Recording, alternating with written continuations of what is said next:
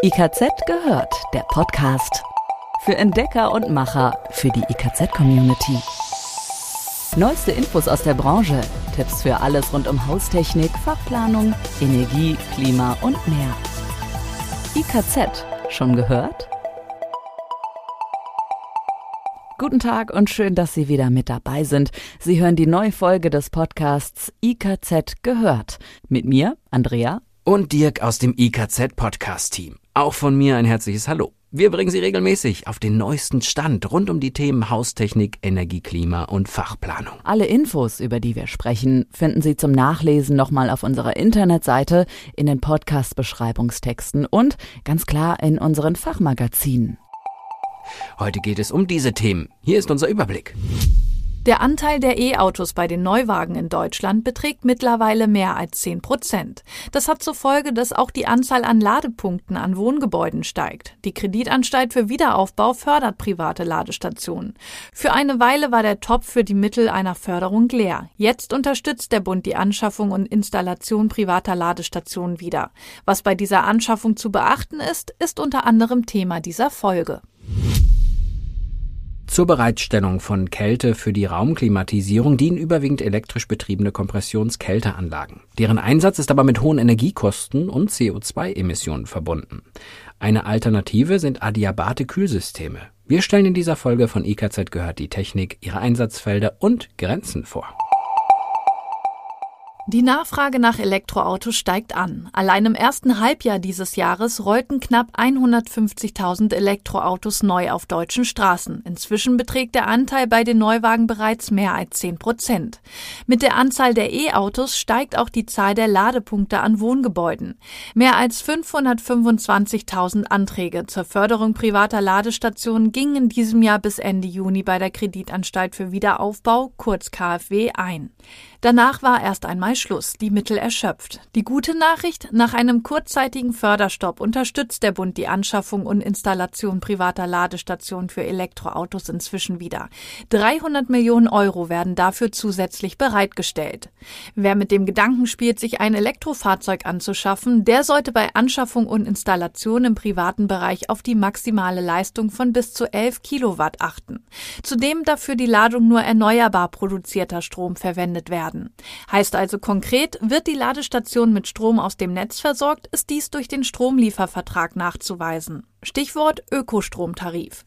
Wird die Ladestation aus eigenerzeugtem Strom beispielsweise von einer Photovoltaikanlage gespeist, ist in einer Eigenerklärung nachzuweisen, dass über das Jahr gerechnet eine ausreichende Menge Strom aus erneuerbaren Energien vor Ort produziert und für das Laden des Elektroautos verwendet wurde.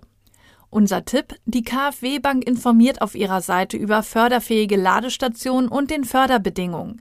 Den Link zum KfW Programm 440 findet ihr wie gewohnt in den Show Notes. Pro Ladepunkt gibt es übrigens einen Zuschuss in Höhe von 900 Euro. Was bei der Errichtung von Ladeeinrichtungen im privaten Umfeld generell beachtet werden muss, das steht auch in der Broschüre Elektromobilität Ladeinfrastruktur in Wohngebäuden der HEA Fachgemeinschaft für effiziente Energieanwendung.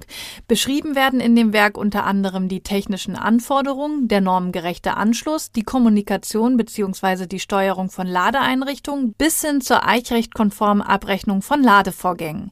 Den Link zur Broschüre findet ihr ebenfalls in den Show Notes. Vor allem im Nichtwohnbereich, etwa in Bürogebäuden, Krankenhäusern oder Produktionshallen, können mittels adiabater Kühlung Energie und damit CO2-Emissionen eingespart werden. Das Prinzip ist simpel.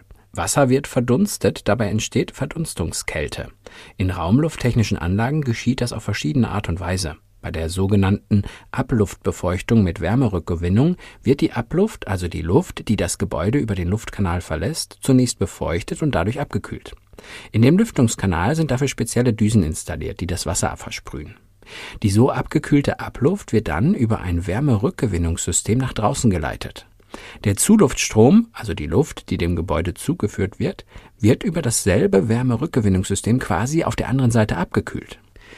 Die Wirksamkeit der Adiabatenkühlung ist von den Feuchtezuständen der Außen- und damit auch indirekt der Abluft abhängig. Denn wenn es bereits sehr feucht ist, kann die Luft nicht weiter befeuchtet und damit abgekühlt werden. An sehr schwülwarmen Sommertagen kann deshalb die gewünschte Kälteleistung oft nicht erbracht werden.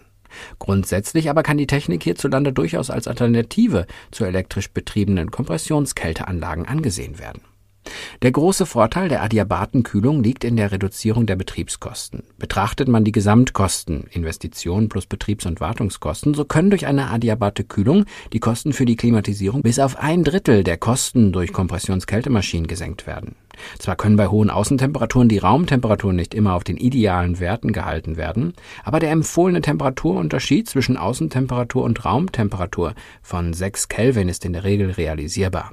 Werden feste Raumkonditionen verlangt, kann zusätzlich noch eine Kompressionskälteanlage mit integriert werden, die dann bei sehr hohen Außentemperaturen die adiabate Kühlung unterstützt. Für heute war es das erst einmal mit den Neuigkeiten aus dem IKZ gehört Podcast-Team.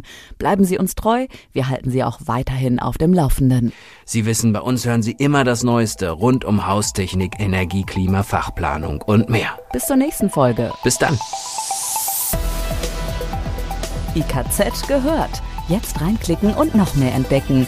www.ikz-select.de